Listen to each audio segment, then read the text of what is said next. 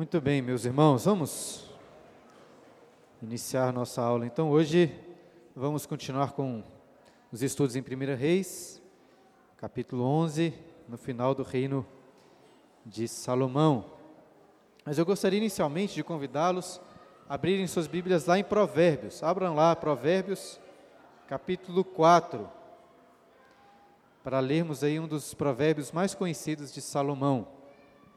Hoje eu não anotei muito, muitas coisas no quadro, não, vamos ficar na Bíblia, na sequência do texto. Mas antes de 1 Reis, abra lá, Provérbios capítulo 4, a partir do versículo 20. Assim que nós começarmos a ler 1 Reis capítulo 11, vamos perceber que o foco do texto está na perversão do coração de Salomão. E é difícil de saber aqui quando que ele escreveu esse provérbio que nós vamos ler, se foi antes ou se foi depois da sua grande queda no capítulo 11. Se foi antes, lamentamos, né, por Salomão não ter mantido, se mantido fiel ao que ele mesmo ensinou. É claro que também não posso condená-lo muito por isso, pois todos os domingos estou aqui ensinando princípios da sabedoria bíblica, mas confesso que é muito mais fácil ensinar essas coisas do que praticá-las e viver de acordo com esses princípios. Mas por outro lado, Talvez Salomão tenha escrito esse provérbio após sua grande queda, e assim também lamentamos a olhar ali para um rei bem velhinho, arrependido, ensinando o que ele aprendeu a duras penas. Olha aí, Provérbios capítulo 4, versículo 20. Filho meu, atenta para as minhas palavras, aos meus ensinamentos, inclina os ouvidos. Não deixe não os deixes apartar-se dos teus olhos, guarda-os no mais íntimo do teu coração, porque são vida para quem os acha e saúde para o seu corpo. Sobretudo, o que se deve guardar, guarda o coração, porque dele procedem as fontes da vida. Independente de quando ele tem escrito, podemos considerar que Salomão escreveu este provérbio pensando nas palavras que ouviu do próprio Deus lá no capítulo 9 de 1 Reis, quando Deus disse para que ele guardasse íntegro o seu coração. Por que tanta preocupação assim com o coração? Porque, como lemos e Salomão disse, o coração é a fonte de onde procedem os caminhos da nossa vida. Se guardarmos no coração os mandamentos de Deus, do nosso coração vão fluir rios de vida, de bênçãos, de grande alegria. Por outro lado, como explicou o Senhor Jesus lá em Marcos capítulo 7, o homem é contaminado pelos males que vêm do seu próprio coração. Então, se não guardarmos o coração, dele, Jesus diz, fluirão maus desígnios, a prostituição, o furto, os homicídios, os adultérios, a avareza, a malícia, o dolo, a lascívia, a inveja, a blasfêmia, a soberba e a loucura, é o que disse Jesus. Sobretudo, como Salomão disse aqui, o que deve se guardar o que se deve guardar, guarda o coração. Infelizmente, ao meditarmos aí no capítulo 11 de 1 Reis, quero convidá-los a voltarem lá, leremos é, o eletrocardiograma. Eletrocardiograma mesmo? Cadê o, o João Felipe? É, tem vários exames né, de, de coração. Leremos aí o exame do coração de Salomão, olhando para as arritmias, para os infartos do seu coração. Que ao fazermos isso, possamos também sondar o nosso próprio coração e, pela graça de Deus, ganharmos e recebermos dele um coração íntegro diante da presença do Senhor. Vamos orar? Não fiz alguma oração? Vamos orar para Deus nos abençoar nesse estudo? Pai querido, pedimos a tua bênção neste momento em que vamos ler este capítulo 11 de 1 Reis, quando, ó Deus, teremos exposto diante de nós o coração que foi pervertido de Salomão, que ao olharmos para o coração dele, possamos também sondar os nossos próprios corações em seus pecados e perversidades. Sobretudo, ó Deus, que possamos, ao final e, ao, e durante este estudo, olharmos para o coração de Cristo, um coração manso e humilde para com pecadores que se arrependem e se voltam para, para Ele. É o que nós oramos, ó Deus, em nome de Jesus. Amém. Antes então de entrarmos aí na perversão do coração de Salomão, capítulo 11, precisamos nos lembrar que isso aqui tem um contexto, não foi, essa perversão não foi da noite para o dia. E na última aula, quando lemos o capítulo 9 e o capítulo 10, tivemos a oportunidade de, de contemplar a maior glória do reinado de Salomão, em toda a sua riqueza, em toda a sua sabedoria, e todas as nações que iam até Salomão para glorificarem o nome do Senhor, o Deus de Salomão. E em vários sentidos nós testemunhamos então, nos capítulos anteriores, o ápice do reino de Salomão e também do reino de Israel como um todo. Deus estava cumprindo as suas palavras quando prometeu a Salomão que, além da sabedoria que ele tinha pedido, concederia o que não tinha pedido: riquezas e glória maior do que qualquer outro rei de seus dias. Deus cumpriu a sua parte da aliança. E Salomão? Cumpriu a parte dele? Não cumpriu. O problema é que o reino de Salomão era como uma torre muito alta, gloriosa, porém com várias fissuras na sua estrutura. Foi o que destaquei na última aula. O autor do livro, desde o início, está dando indícios que essa torre vai desabar. E infelizmente, quanto maior a altura, maior a queda também.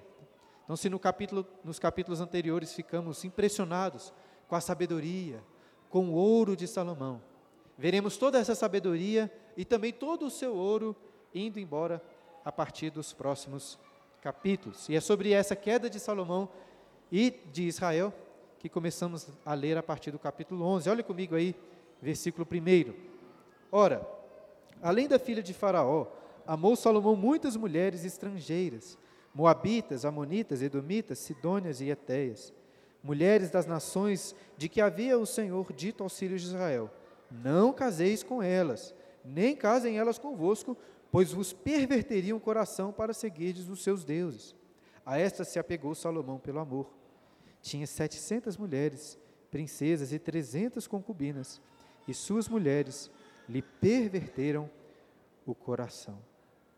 Tem um livro que ficou, que ficou famoso recentemente chamado Você é Aquilo que Ama, de um autor que chama James Smith.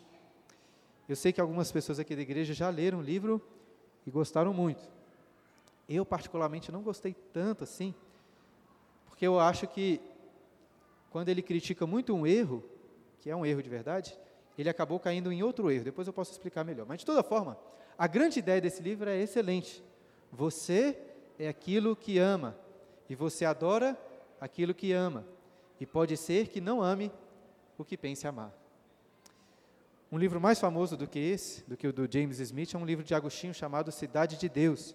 E acredito que a essência do livro está na seguinte definição que Agostinho coloca: Dois amores fundaram duas cidades, a saber, o amor próprio, levado ao desprezo de Deus, fundou a cidade terrena. O amor a Deus, levado ao desprezo de si próprio, fundou a cidade celestial. Estou dizendo essas coisas pois creio que a vida de Salomão, assim como nossas vidas, pode, pode, poderia ser definida assim pelo que ele amou. Volte um pouco aí sua Bíblia, lá no capítulo 3, versículo 3 você vai encontrar uma definição, uma descrição muito positiva de Salomão. 1 Reis 3,3.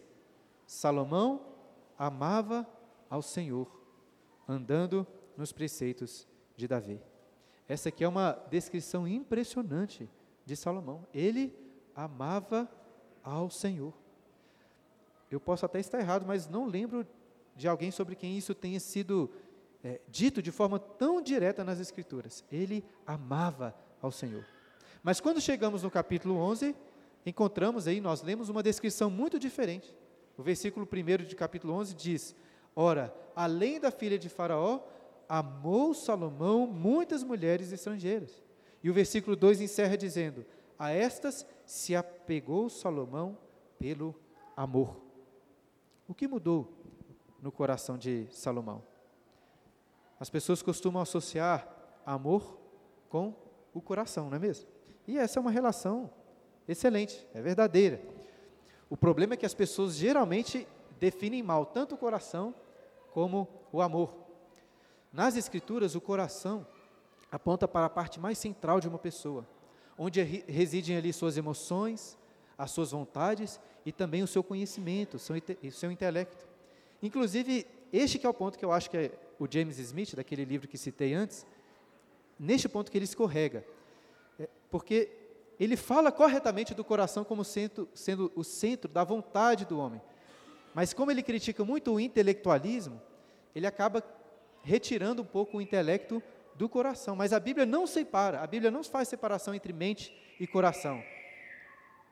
O coração é a sede da mente, a sede do nosso, daquilo, dos nossos pensamentos. Mas é mais do que isso. O coração é aquilo que lhe faz levantar de, de manhã da sua cama. O coração é aquilo que lhe direciona, aquilo que lhe move. É aquilo que define o que você é. E o amor?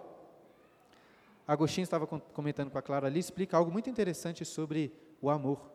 Ele diz: Meu peso é o meu amor. Meu peso é o meu amor. Para onde sou levado é meu amor que me leva. Estava comentando com a Clara, vindo aqui para a igreja, né, sobre isso. O que Agostinho estava querendo dizer com essas palavras? Agostinho explica que um corpo, quando é abandonado ao seu próprio peso, tende a mover-se para o seu devido lugar, o que não é necessariamente para baixo. Ele dá alguns exemplos. O fogo, o fogo tende a subir, enquanto a pedra tende a descer. O óleo derramado debaixo da água é atraído para a sua superfície, enquanto a água derramada sobre o óleo afunda, vai para baixo. Ou seja, eles são movidos pelos seus respectivos pesos. Para você talvez entender melhor, pode pensar naquelas brincadeiras de piscina com uma bola. O que, que acontece? Se você afundar uma bola dentro da água, o que vai acontecer? Ela vai ficar inquieta, querendo subir. Por outro lado, se você tentar boiar na piscina, o seu corpo tende a te levar para baixo. E por isso Agostinho está dizendo: o meu peso é o meu amor. Voltando à pergunta que fiz anteriormente, então. O que aconteceu com o coração de Salomão? Veja, nada no texto indica que Salomão falou o seguinte: olha, agora eu não amo mais a Deus. Eu troquei o meu amor por Deus pelo amor por essas mulheres. Eu suponho que Salomão continuava dizendo que amava a Deus, ainda cultuava o Senhor, oferecia sacrifícios, porém o seu coração não estava pesando, não estava sendo atraído a Deus, e sim por aquelas mulheres. E por isso que a sua vida e o seu reino começaram a desmoronar. E não foi por falta de aviso. Olha o versículo 2.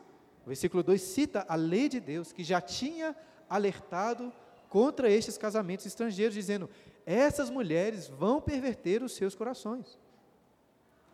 Salomão não começou tão bem, né, ao se casar com a filha de Faraó. Ainda assim, poderia ter ficado apenas com ela, porque até então parece que estava tudo bem. Porém, Salomão falhou em ouvir e seguir os seus próprios ensinos em Provérbios, de guardar o seu coração.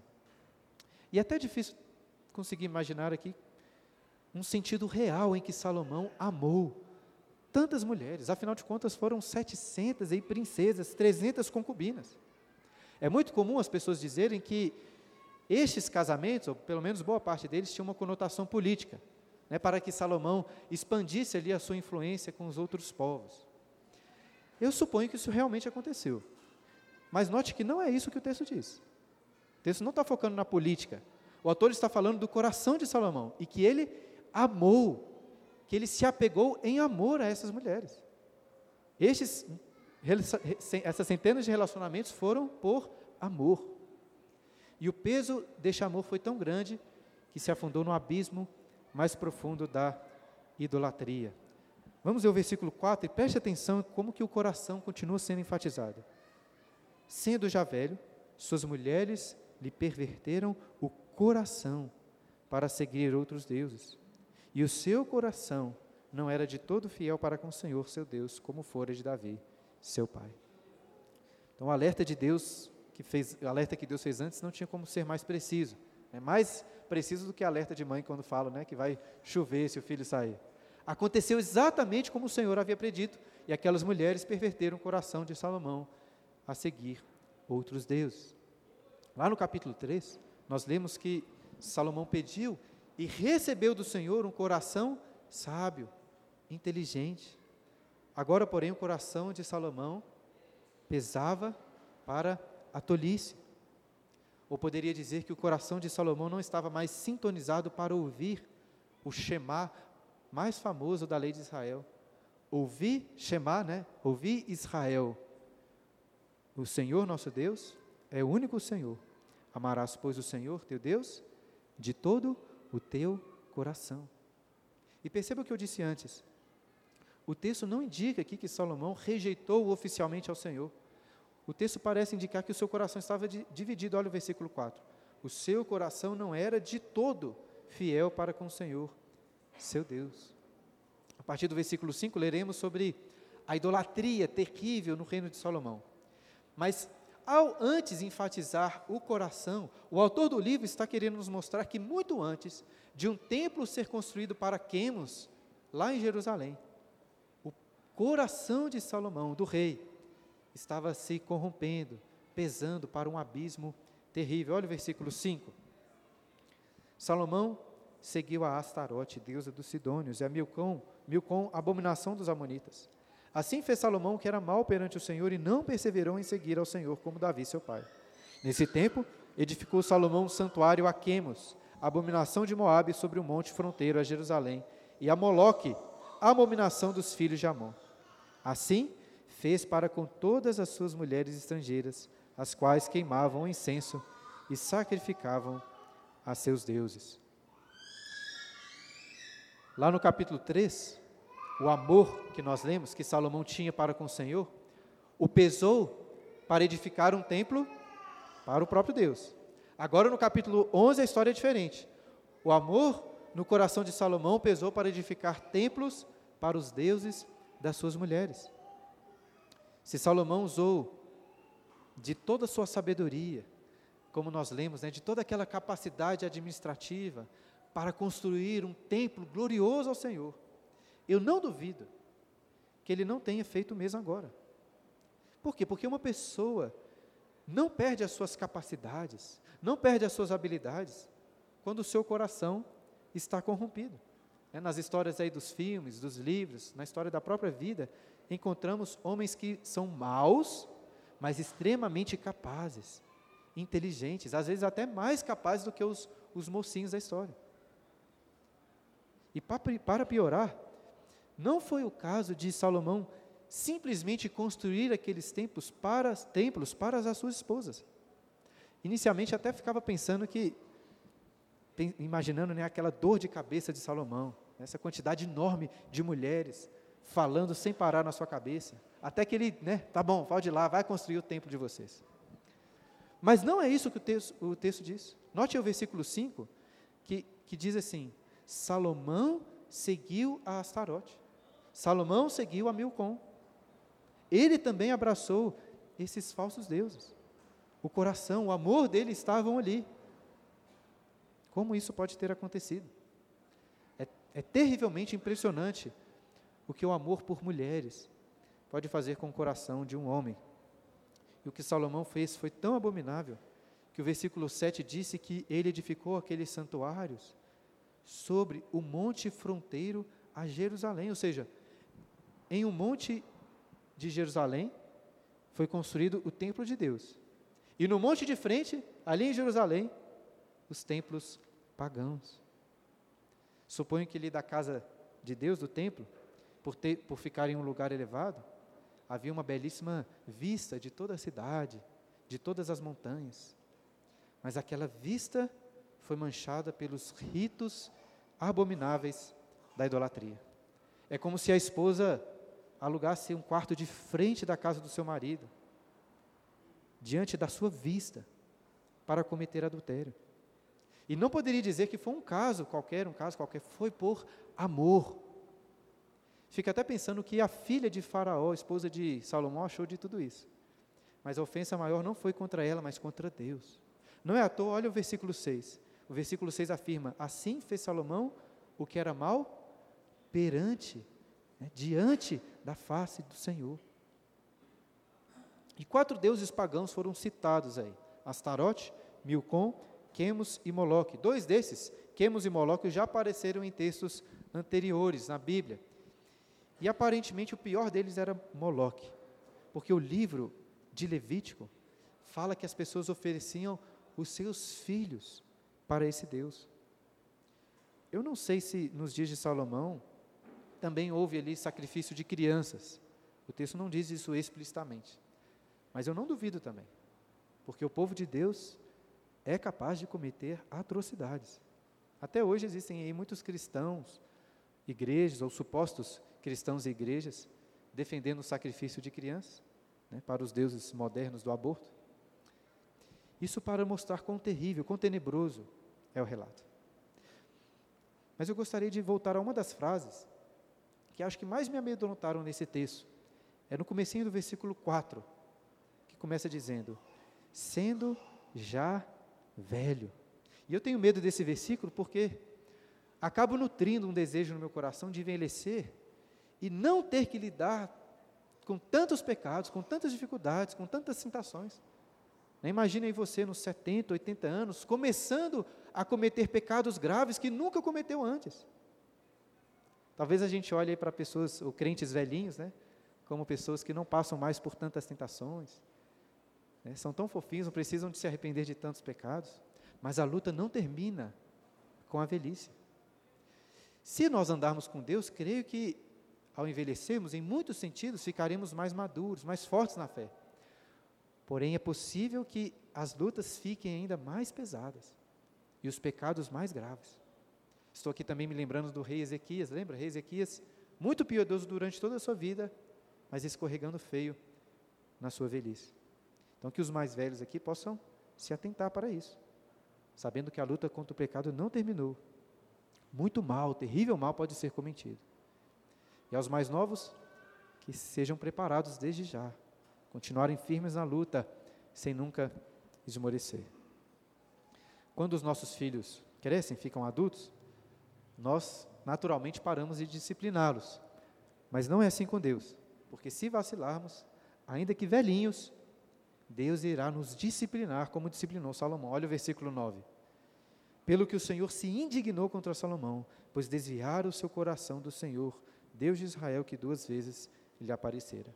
E acerca disso lhe tinha ordenado que não e acerca disso lhe tinha ordenado que não seguisse a outros deuses. Ele, porém, não guardou o que o Senhor lhe ordenara. Então, sem qualquer surpresa para nós leitores, descobrimos que Deus se indignou contra Salomão, pois desviou o seu coração. O Deus de Israel nunca foi como os deuses pagãos, que aceitavam que os seus adoradores servissem eles e outros deuses. Desde o início, Deus exigiu um compromisso exclusivo. Deus não aceita um coração dividido. E é por isso que Deus vai disciplinar Salomão. Por causa dos seus graves pecados, pela lei de Deus, Salomão merecia a morte. Mas, apesar da disciplina, ou poderia dizer, através da disciplina, Deus será misericordioso com Salomão. Olha o versículo 11. Por isso, disse o Senhor a Salomão: Visto que assim procedeste, não guardaste a minha aliança, nem os meus estatutos que te mandei, tirarei de ti este reino e o darei a teu servo. Contudo, não farei nos teus dias, por amor de Davi, teu pai, da mão do teu filho o tirarei. Todavia, não tirarei o reino todo, darei uma tribo a teu filho, por amor de Davi, meu servo, e por amor de Jerusalém, que escolhi. Da última vez que Deus apareceu a Salomão, lembra, nós vimos isso na semana passada. As palavras de Deus estavam na condicional sempre dizendo: se você guardar a minha aliança, se você andar na minha presença, se você cumprir os meus estatutos, então estabelecerei para sempre o seu trono em Israel. Mas agora não é na condicionalidade mais. Deus não, não diz assim, se. O que Deus diz? Visto que assim procedestes, tirarei de ti este reino. Todavia, Deus continua: não tirarei o reino todo. Na última aula, eu mostrei para vocês, é, pelo menos tentei mostrar para vocês, como que Salomão estava cada vez mais se parecendo com um faraó. E hoje, nessa aula, até o final dela, vamos perceber que Salomão se tornará muito parecido com outro personagem, com Saul, com Saul. Mas há uma diferença fundamental entre Salomão e Saul. Qual a diferença? Volte lá a sua Bíblia, lá 2 Samuel capítulo 7. 2 Samuel capítulo 7, versículo 12 a aliança que Deus fez com Davi. Essa é a diferença fundamental entre Salomão e Saul. Olha, 2 Samuel capítulo 7, versículo 12. Aí depois você pode voltar para a primeira reis. Deus disse assim a Davi: Quando teus dias se cumprirem, descansares com teus pais, então farei levantar depois de ti o teu descendente, que procederá de ti, e estabelecerei o seu reino. Este edificará uma casa ao meu nome, e eu estabelecerei para sempre o trono do seu reino. Eu lhe serei por pai, e ele me será por filho. Olha aí. Se vier a transgredir, castigá-lo-ei com varas de homens e com açoites de filhos de homens. Mas a minha misericórdia se não apartará dele, como a retirei de Saul, a quem tirei diante de ti. Porém a tua casa e o teu reino serão firmados para sempre diante de ti. Teu trono será estabelecido para sempre. Então Salomão não foi rejeitado como Saul. Ele merecia. Os seus erros foram até em grande medida maiores do que o de Saul. Porém, por causa da aliança, por causa do amor que Deus tinha por Davi e por Jerusalém, Deus não tirou a misericórdia de Salomão, como tinha retirado de Saul. E nós percebemos aqui em Reis duas evidências dessa misericórdia. Uma é que Deus não iria tirar o reino nos dias de Salomão, seria nos dias do seu filho. Apesar de muitos conflitos, como veremos daqui a pouco, Salomão morreu em paz. E a segunda e mais importante evidência da misericórdia de Deus é que ele prometeu preservar uma das tribos sob o trono de Davi. Na última aula eu expliquei melhor essa condicionalidade da obediência da aliança, inclusive mostrando que essa, esse tipo de condicionalidade permanece na nova aliança, na nossa realidade hoje também. Entretanto, note que a aliança de Deus não estava de forma última condicionada à obediência de Salomão, porque se estivesse ele estaria perdido. Perdido. A aliança estava condicionada à misericórdia de Deus. Então, o que fica claro nesse texto de 1 Reis é: a disciplina e o castigo de Deus não vão anular a sua aliança, não vão anular a sua promessa de um filho de Davi assentado para sempre no trono de Israel. E a princípio eu tinha pensado em, em fazer uma ponte com o restante do capítulo, dizendo o seguinte: Tendo destacado a misericórdia de Deus com Salomão, vamos examinar agora o castigo que Deus teve para Salomão. Foi o que eu escrevi inicialmente. Porém, depois que eu escrevi essa frase de transição entre os textos, eu mudei a ideia. Porque esse, do jeito que eu coloquei, dava a ideia que misericórdia e castigo são coisas opostas. Mas nem sempre é o caso. O castigo e a disciplina de Deus para com seus filhos, como foi com Salomão, fazia parte também da sua misericórdia. Não podemos separar as coisas. Portanto, decidi fazer uma transição diferente aí para o restante do capítulo, dizendo o seguinte: tendo, como fizemos, destacado a misericórdia de Deus e manter a sua aliança com Salomão, vamos examinar agora a misericórdia de Deus ao castigar, ao disciplinar Salomão. E muito do que aconteceu na vida de Salomão pode ser, pode ser contado através dos próprios provérbios que ele escreveu. Eu iniciei a aula citando um provérbio que, que Salomão escreveu, mas não seguiu. E cita agora outro provérbio, Provérbios capítulo 16, versículo 7, quando Salomão disse o seguinte: Sendo o caminho dos homens agradável ao Senhor, este reconcilia com ele os seus inimigos. Durante a maior parte da vida de Salomão, essa foi a sua realidade. Lá no capítulo 5, versículo 4, Salomão tinha dito a Irão o seguinte: O Senhor me tem dado descanso de todos os lados, não há nem inimigo, nem há adversidade alguma. Acho que possivelmente esse foi o maior período de paz em Israel. Mas agora isso irá mudar. Jovens nas lutas diárias da vida, do trabalho, de tudo, esperam ter mais paz, mais tranquilidade quando envelhecem, quando chegarem à velhice. Mas com Salomão aconteceu o contrário. Durante toda a sua vida, ele teve paz, mas na velhice, por causa dos seus terríveis pecados, Deus o fez passar por uma grave adversidade. E é sobre isso que lemos aí a partir do versículo 14. Levantou o Senhor contra Salomão um adversário, Haddad, o Edomita. Este era da linhagem real de Edom. Os jornalistas e os historiadores não reportam os eventos dizendo assim, né? levantou um senhor, um adversário contra o Brasil, né, contra o que quer que seja. E não fazem isso por não serem crentes, né, porque até os crentes é, tentam explicar os eventos históricos com olhos terrenos, né, pensando aí simplesmente nesse desenrolar natural de causas e efeitos. E apesar até de eu achar que ficar acompanhando muitos jornais e noticiários não ajuda muito na compreensão das coisas, eu acho que os livros de histórias po podem sim ajudar bastante. Mas o problema é que eles geralmente não conseguem apresentar os eventos históricos de acordo com a perspectiva correta, ou a grande perspectiva. E é por isso que a Bíblia é tão distinta. Nós leremos aqui sobre as motivações de cada um desses adversários de Salomão.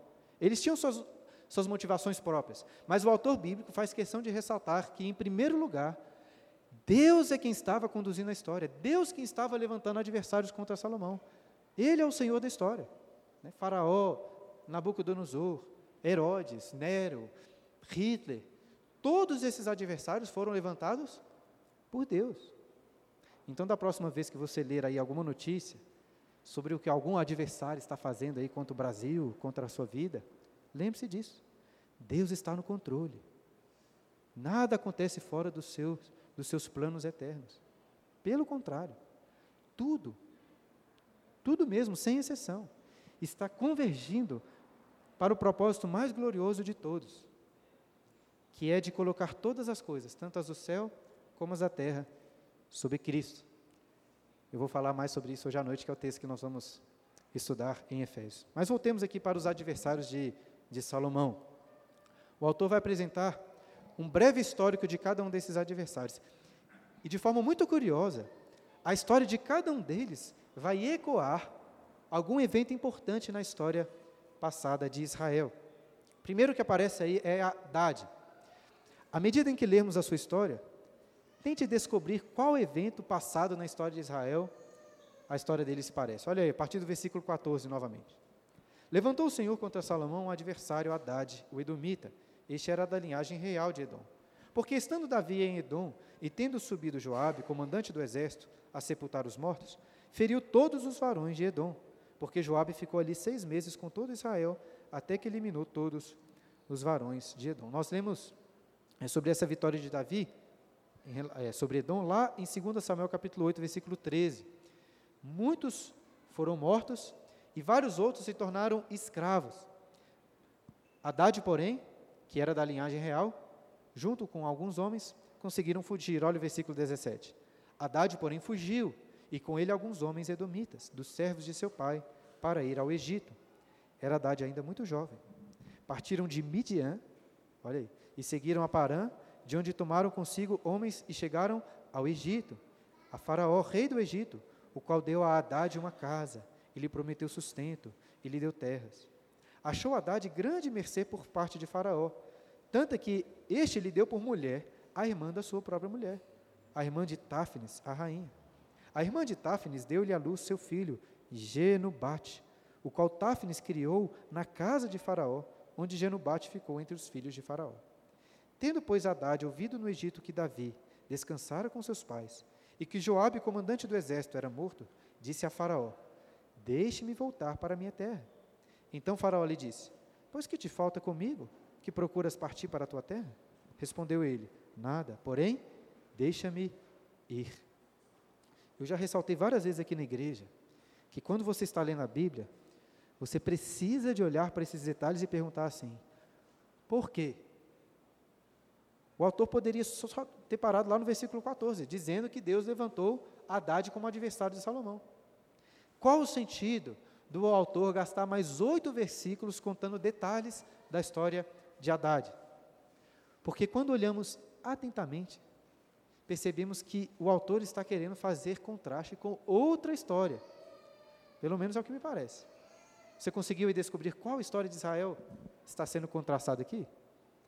Com o Êxodo. Veja, Haddad e seus homens foram para o Egito fugindo da morte, assim como Jacó foi com sua família ao Egito para não morrerem de fome. E enquanto estava lá no Egito, Haddad foi muito bem tratado por Faraó. Ele recebeu ali casas, recebeu sustento, recebeu terras. Assim como nós lemos em Gênesis. A família de Israel foi muito bem tratada inicialmente por Faraó.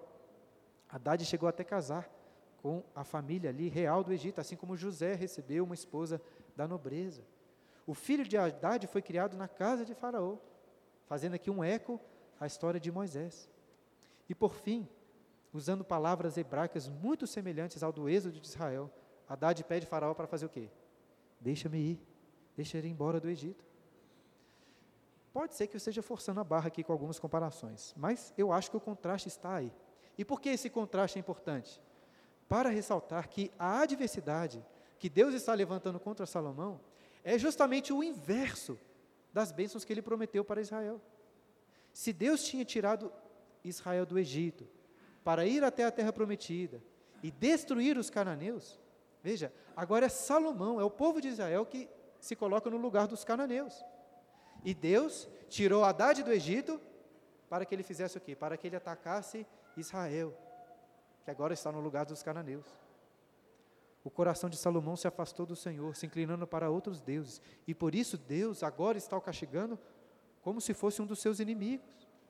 Este é um alerta muito importante que o autor aqui de Reis está fazendo para nós, leitores. Guardem o coração, senão serão castigados como os inimigos, como os cananeus. E na sequência vemos este castigo por parte de outro adversário. Enquanto Haddad atacava Israel pelo sul, Deus levantou Rezon para atacar pelo norte. Olha, olha o versículo 23. Também Deus levantou a Salomão outro adversário, Rezon, filho de Eliada, que havia fugido do seu senhor Adadezer, rei de, rei de Zobá. Ele ajuntou homens e se fez capitão de um bando. Depois do por, de um bando. Depois do morticínio feito por Davi, eles se foram para Damasco, onde habitaram e constituíram a rei, rei Arrezon. Este foi adversário de Israel por todos os dias de Salomão. Fez-lhe mal como Haddad, detestava Israel e reinava sobre a Síria. Nós também lemos lá em Samuel capítulo 8, 2 Samuel capítulo 8, sobre a vitória que Davi teve sobre Adadezer, o rei de Zobá. Rezon, porém, como nós lemos, fugiu do seu senhor, ajuntou vários homens e se tornou capitão de um bando. Após a vitória de Davi sobre Adadezer, Rezon foi constituído rei sobre a Síria no lugar dele e se tornou aí um terrível adversário de Israel.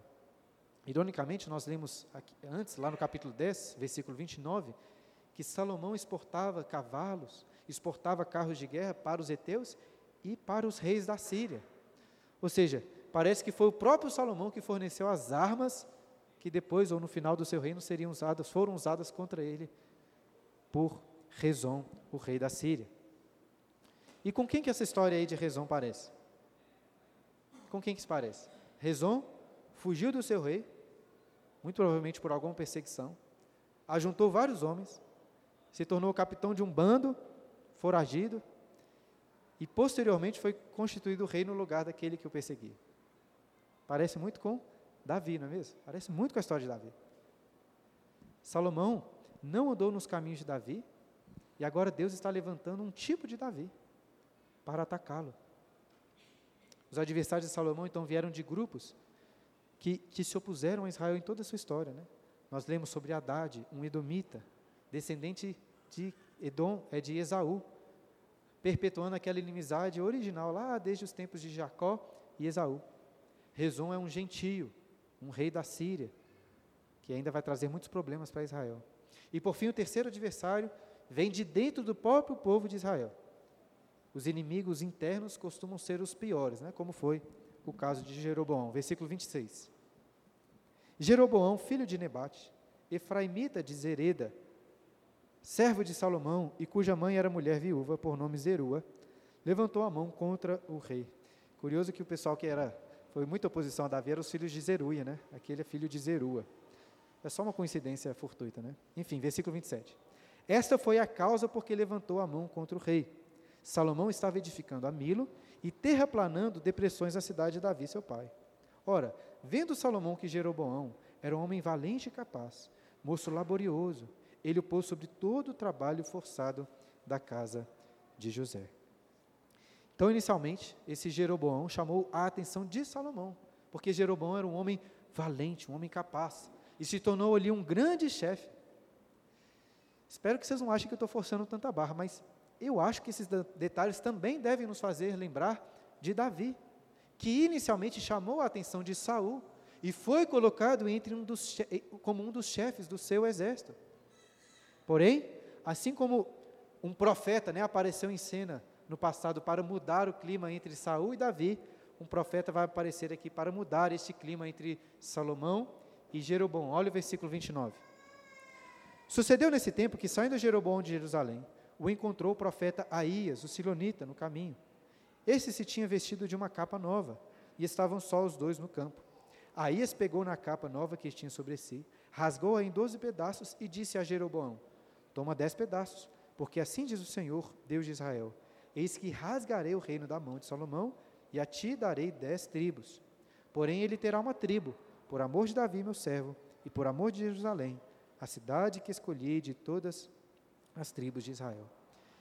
Este manto rasgado, com certeza, é uma alusão à história do profeta Samuel, quando teve o seu manto rasgado por Saul e profetizou que o reino seria tirado de Saul e dado a Davi. O mesmo iria acontecer agora com Salomão. Claro que com aquela diferença que eu já ressaltei antes, a misericórdia de Deus. E na sequência do texto, o profeta Aías diz a Jeroboão o motivo daquilo estar sendo profetizado. E coloca diante de Jeroboão os mesmos termos da aliança que, que, que Deus fez com Salomão. Se Jeroboão fosse, fosse fiel a Deus, andando nos caminhos de Davi, ele também teria uma casa, um trono estável em Israel. Mas nós sabemos que não será o caso, como lemos aí nos próximos capítulos do livro de Reis. Bom, mas o que Salomão achou de toda essa história aí com Jeroboão? Olha o versículo 40. Não sabemos como, mas ele ficou sabendo disso tudo. Pule para o versículo 40, 11 e 40. Pelo que Salomão procurou matar a Jeroboão. Este, porém, se dispôs e fugiu para o Egito, a ter com Sisaque, rei do Egito, e ali permaneceu até a morte de Salomão. Triste pensar, né, que o rei mais sábio, mais rico, mais glorioso da história de Israel, chegou na velhice com um coração assim tão inquieto, tão cansado, perseguindo adversários. E se eu ressaltei antes semelhanças de Jeroboão com Davi, Salomão está interpretando o papel de quem aqui? O papel de Saul, claramente perseguindo a Jeroboão. Porém, este é um ponto muito importante. Salomão não era Saul, não foi como Saul. Voltando um pouco no texto, lemos aí que Deus, através do profeta Aías, confirmou para Jeroboão a sua promessa de misericórdia para com Salomão. Olha o versículo 34, 11 e 34. Porém, não tomarei da sua mão o reino todo, falando aqui de Salomão. Pelo contrário, faloei príncipe todos os dias da sua vida por amor de Davi, meu servo, a quem elegi, porque guardou os meus mandamentos e os meus estatutos. Mas da mão de seu filho tomarei o reino, a saber, as dez tribos, e tas darei a ti e a seu filho darei uma tribo, para que Davi, meu servo, tenha sempre uma lâmpada diante de mim em Jerusalém, a cidade que escolhi para pôr ali o meu nome. Pule aí para o versículo 39. Deus diz também assim: Por isso, 39, afligirei a descendência de Davi, todavia, não para sempre. O coração de Salomão foi pervertido e ele passou de um homem que amava a Deus para um homem que amava muitas mulheres mas o coração de Deus permaneceu o mesmo. Ele nunca deixou de amar a Davi e se manter fiel a essa aliança que fez com Davi e com seus filhos. Como prometido, Deus tratou Salomão como um filho. Por causa da sua transgressão, Deus o castigou. Mas a sua misericórdia nunca se apartou dele. Como se apartou, como foi retirada de Saul.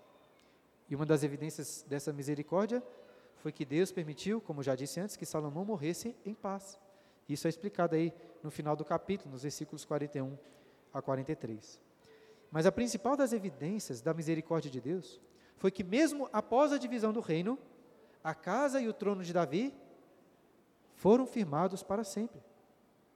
Entenda, a partir deste momento aqui do livro de Reis, o reino de Israel será queda livre Encontraremos até um momento ou outro alto, com alguns bons reis, mas de forma geral a narrativa até o final de Segunda Reis será de declínio de queda, a ponto até de parecer que em alguns momentos Deus abriu mão completamente da sua aliança. A parecer que o trono de Davi foi abandonado para sempre. Mas não.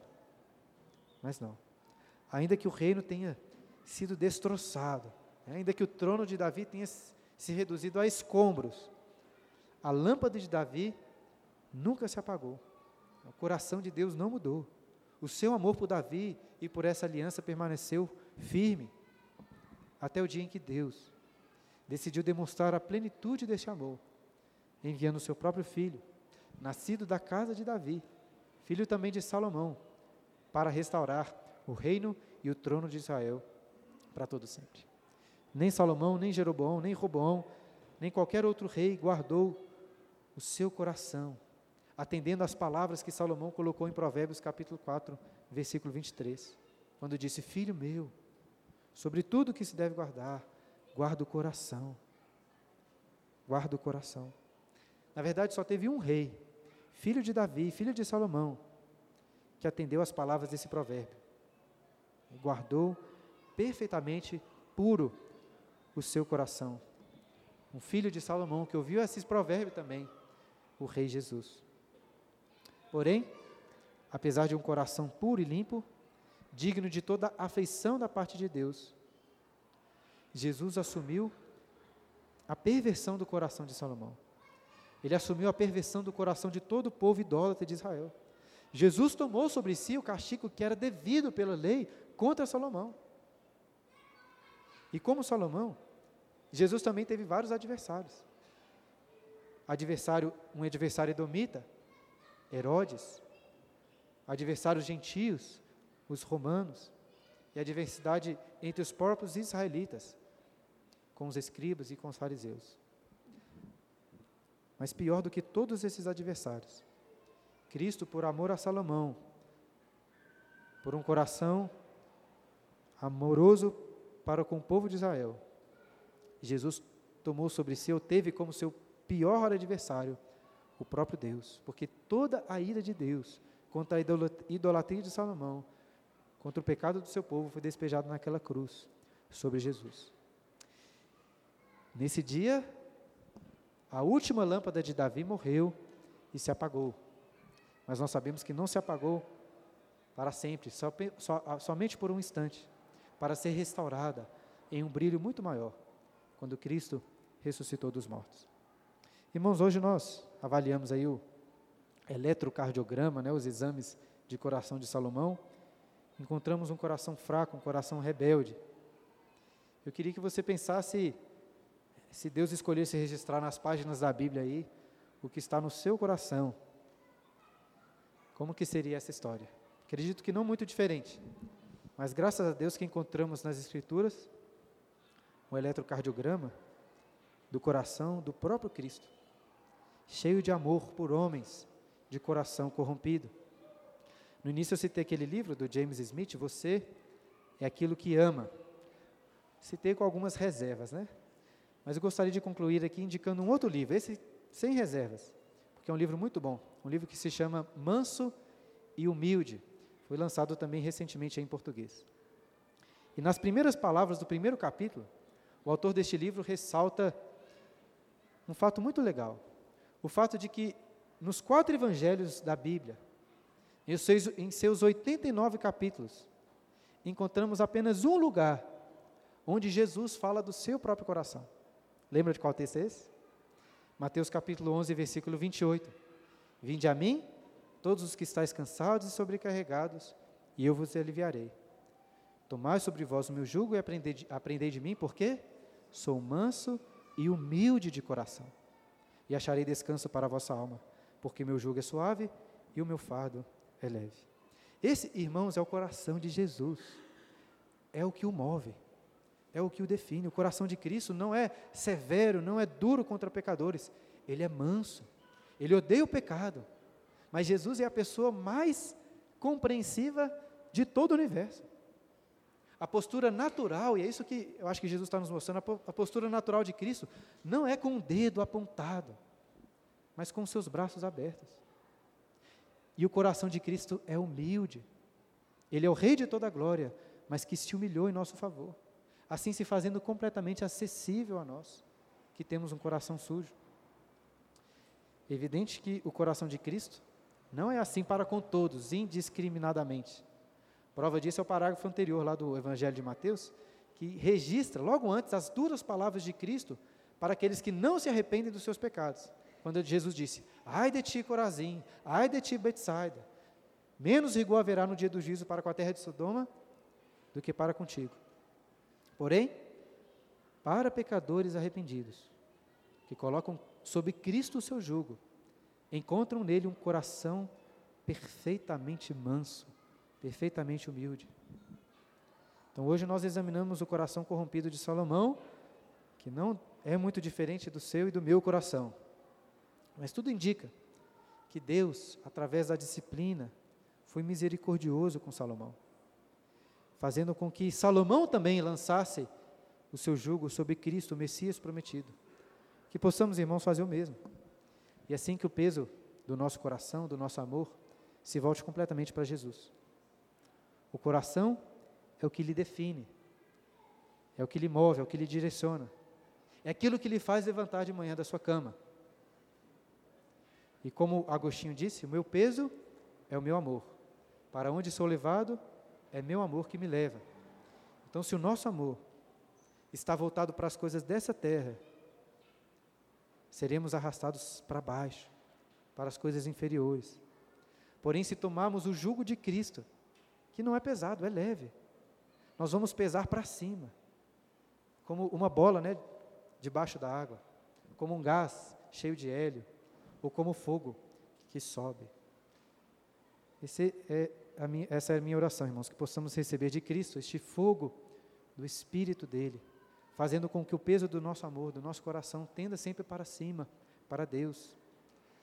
Agostinho eh, cita os salmos, aqueles salmos dos degraus, quando o povo de Israel estava subindo para Jerusalém, e ele diz o seguinte, baseado lá no Salmo 122: Teu bom fogo nos acende, orando ao Senhor, teu bom fogo nos acende, nos encandece e eleva, enquanto subimos para a paz de Jerusalém. Que o nosso coração seja assim, meus irmãos. Amém.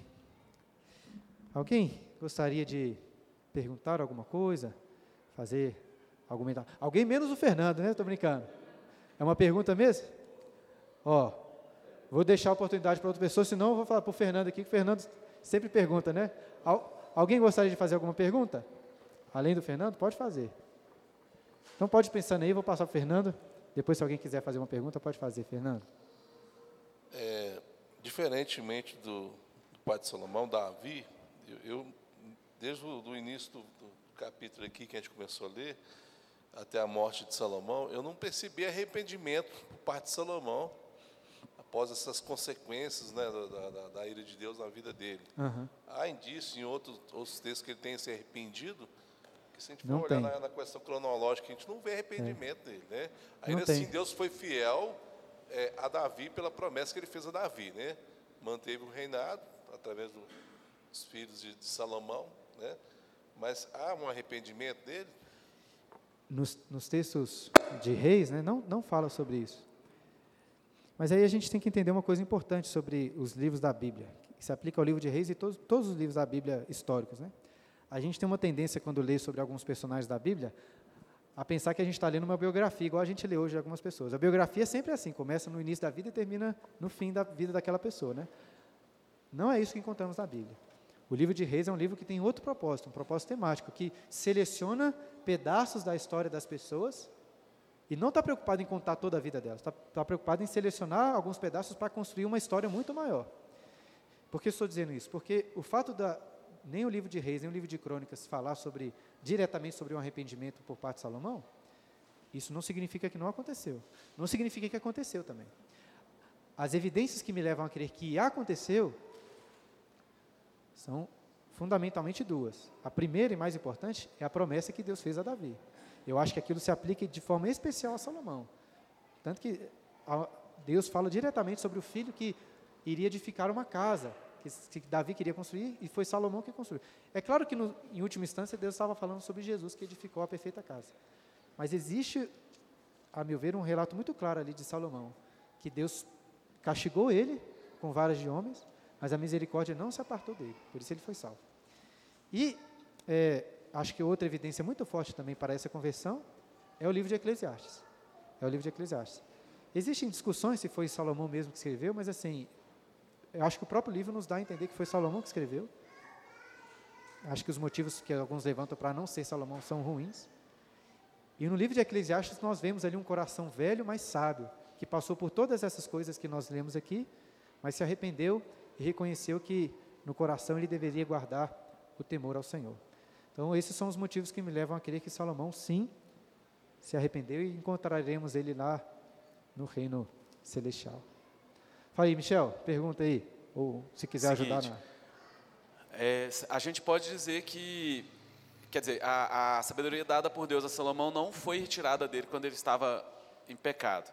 Como que, a misericórdia? Não, não foi. Aí, uhum. E então, o que que é, a gente pode, como que a gente mantém afastado do pecado?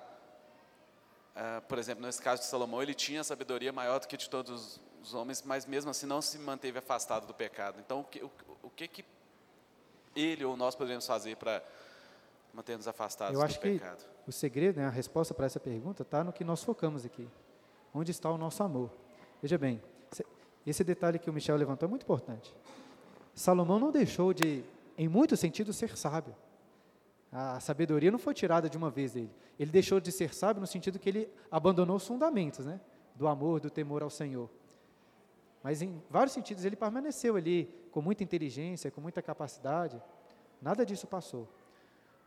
Mas o que aconteceu na vida de Salomão foi um terrível afastamento da presença de Deus, do, do amor né, que ele tinha por Deus. Ele foi como que pesando para baixo.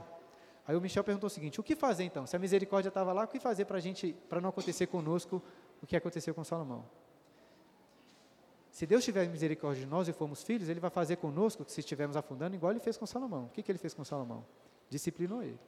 É isso que Deus nos faz faz conosco, né? O autor dos Hebreus diz lá no capítulo 12 que ele nos disciplina porque ele nos ama. Se ele não nos disciplinasse é porque nós não somos filhos, somos bastardos. Então, se estivermos afastando de Deus, eu, como pastor da igreja, pastor das ovelhas, e você mesmo tem que orar para que Deus te discipline. Se existem pecados no seu coração que estão te afundando, que você não consegue lutar, peça com misericórdia, mas peça também pela disciplina de Deus, para que Ele possa fazer doer o seu coração e assim voltar o seu coração, né, converter o seu coração para o amor a Deus, para que pese para Deus. Então, acho que a disciplina está no caminho, né? O que, que tem que acontecer conosco para a gente não continuar afundando e não sair do, do buraco? A disciplina. Acho que através da disciplina Deus nos volta para Ele. Respondeu ou não? Então, uma dica prática aí. Se estiver afundando, peça para Deus te disciplinar e mudar o seu coração. Bruno. Fala, seu Joaquim. Eu tenho uma, um entendimento, entendimento a respeito da soberania de Deus, é, pela própria Bíblia, né? Pelas histórias da Bíblia, pelas narrativas da Bíblia. Deus de fato é soberano e Ele conduz a história, a história como um todo, que eu chamo de a história pelo, no atacado. Mas no varejo, no varejo, o homem é responsável por muitas coisas, por muitos acontecimentos, pelo desfecho é, das coisas por um lado ou por outro, pelo lado certo ou pelo lado errado. E eu queria, é, aproveitando os seus comentários aí sobre a condicionalidade que Deus é, falou com Salomão, né, pôs para ele a situação bem mais no início do seu reinado, que seria sim ou seria de outro jeito, dependendo do comportamento dele. Então, eu acho assim, e às vezes as pessoas discordam de mim, discutem comigo por causa disso. Deus é, frequentemente deixa os acontecimentos, as consequências é, de certas coisas, do andamento da, da história, do andamento é, de coisas da nossa vida, no varejo, a, a, a nosso cuidar, sob a nossa responsabilidade. E eu acho que é isso que aconteceu com Salomão é, abona, exemplifica esse meu entendimento de que não precisaria ser assim. Israel saiu do Egito, não precisaria ter passado 40 anos no deserto. passou sim por consequências da sua responsabilidade, da sua incompetência, do, do seu pecado, da sua desobediência. E que a soberania de Deus não é uma fatalidade sobre a vida do homem. Ela é sim uma condução de Deus na sua grandeza, na sua misericórdia, mas grande parte das coisas que a humanidade sofre, que a humanidade produz, é consequências de si próprio, de si própria, né? Entendi. O que, que pastor Não sou Joaquim, acha eu, disso? eu, se entendi corretamente, né? Acredito que essencialmente penso dessa mesma maneira. Penso assim também. Como é um assunto muito complexo, né, quando falamos da soberania de Deus e responsabilidade humana, eu acho difícil a gente querer usar, igual o senhor usou, alguns termos assim do nosso cotidiano para explicar, né, atacado e varejo, porque ainda que ajudem a explicar uma coisa, não ajudam a explicar outras realidades, né? Nós somos uma igreja, né? A igreja presbiteriana é conhecida por enfatizar muito a ideia da soberania de Deus, as doutrinas que são bíblicas, né? E eu acho que muitas vezes nós caímos no erro de ignorar o que a Bíblia claramente ensina sobre a responsabilidade do homem, que eu acho que é o alerta que o senhor está falando. De fato, estava condicionado ali. Desde o início, desde Adão, estava condicionado ali que se ele pecasse, ele, ter, escolheria, ele teria a morte. Se ele não pecasse, ele obedecesse, teria a vida. Sempre esteve condicionado. É, as alianças também. Mas o que nós vemos é que por trás dessa perspectiva terrena de causas e efeitos, daquilo que nós fazemos e recebemos como consequência pelos nossos atos, há um Deus que está contando uma história. E ao contar essa história, como um autor que escreve um livro, ele tem controle soberano sobre todos os autores ali, ó, todos os atores né, da, da história, todos os personagens. E nesse sentido, a Bíblia vai nos dizer que até sobre as nossas escolhas más, até sobre o pecado, até sobre a queda, existe uma narrativa sendo escrita pelo próprio Deus, com o propósito de convergir todas as coisas em Cristo. Inclusive, é sobre isso que nós vamos falar hoje à noite. Quando estudarmos lá em Efésios capítulo 3, quando Deus, desde antes da fundação do mundo, fez um plano para que na dispensação, né, na organização de todas as eras, na plenitude dos tempos, de todas as eras, fizesse com que todas as coisas convergissem em Cristo, tanto as do céu como as da terra. Então, sim, nós somos responsáveis e sofremos as consequências disso. Por isso que eu estou alertando aqui para todo mundo aqui guardar o coração, senão a gente vai sofrer. Mas por trás até dos nossos pecados, existe um Deus que está contando uma história e fazendo com que todas as coisas, até mesmo o mal, convirja para a glória de Cristo. Mais sobre isso, então, hoje à noite, né? Se Deus nos abençoar. Pastor, pastor, Só, só um segundo aqui. Alguém está com o microfone? Quem está? Ah, Luciana. é, tem uma frase que fala assim que o coração do problema é o problema do coração. Eu não sei quem que falou isso, mas acho que resume bem, né? O coração do problema é o problema do coração, é o problema É. do nosso coração. Agora, em relação à questão da, que eu acho que o Fernando está falando de salvação ou não do de Salomão, não há um consenso não. Tem um vídeo que é do Reverendo Daniel Santos da- no seminário JMC que ele coloca chama Aliança na Era Salamo- Salomônica e ele defende a ideia de que não. Ele foi rejeitado? É, então assim, Beleza. nem na, na, na IPB né, tem um, É. um consenso possível- em relação a isso. É possível defender que ele, assim, é possível, eu digo assim, é possível defender, não estou cravando. Tanto que eu fui cuidadoso aqui, falei assim, parece, tudo indica, né? Não quis cravar, não. Mas eu acho forte, eu acho bem ruim esse tipo de interpretação, porque o próprio Cristo cita Salomão no projeto ali de salvação de uma forma muito positiva. Então, eu acho difícil de... Sabe quando Jesus fala assim, ó, esse rainha de Sabá foi até ver a glória de Salomão, esse aqui que tem a maior... Não crava também, mas me parece que Jesus está está colocando Salomão junto com os dentro do plano da salvação. E eu acho muito difícil de entender Eclesiastes como tendo sido escrito por outra pessoa. O pastor Daniel deve achar que não foi Salomão que escreveu, muito provavelmente. Vamos, irmãos, eh, fazer uma oração, pedindo para Deus nos abençoar. Pai querido, te agradeço muito por, por esse dia, Senhor, por essa aula. Mais uma vez, clamamos pela tua graça, para que nos ensine a guardar o nosso coração puro, ó Deus, diante do Senhor, com os teus mandamentos, bem firmados ali no centro do que nós somos, que possamos ser motivados, ó Deus, em amor pelo Senhor, e nosso peso seja sempre para fazer a tua vontade.